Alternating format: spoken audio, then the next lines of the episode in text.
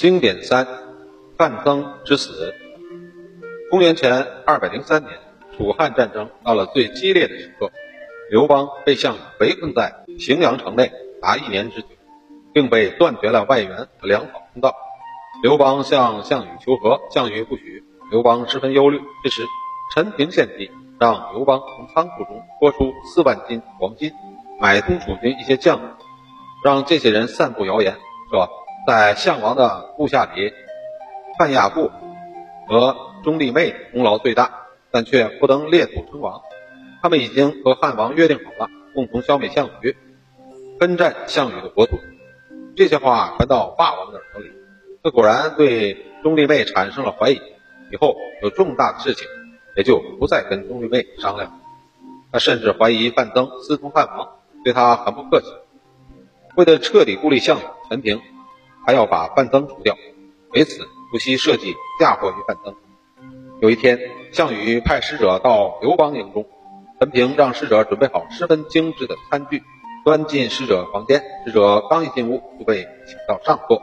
陈平再三问起范增起居近况，大赞范增，并忽尔低声问：“亚父范增有什么吩咐？”使者不解地问道：“我们是霸王派来的，不是亚父派来的。”陈平已经故作吃惊地说。我们以为是亚布派来的人呢，便叫几名小卒撤去上等酒席，然后把使者领至另一间简陋的客房，改用粗茶淡饭招待。陈平则满脸不高兴，拂袖而去。使者没想到会受此羞辱，大为气愤。使者回到楚营后，把情形一五一十的都告诉了项羽。霸王更加确信范增私通汉王。这时，范增向项羽。建议应该加紧攻城，但是项羽却一反常态，拒不听从。过了几天，范增也知道了外面说他私通汉王的谣言，并且感到项羽已经不再信任自己了。于是他就对项羽说：“天下大势已基本定了，希望大王自己好好的干。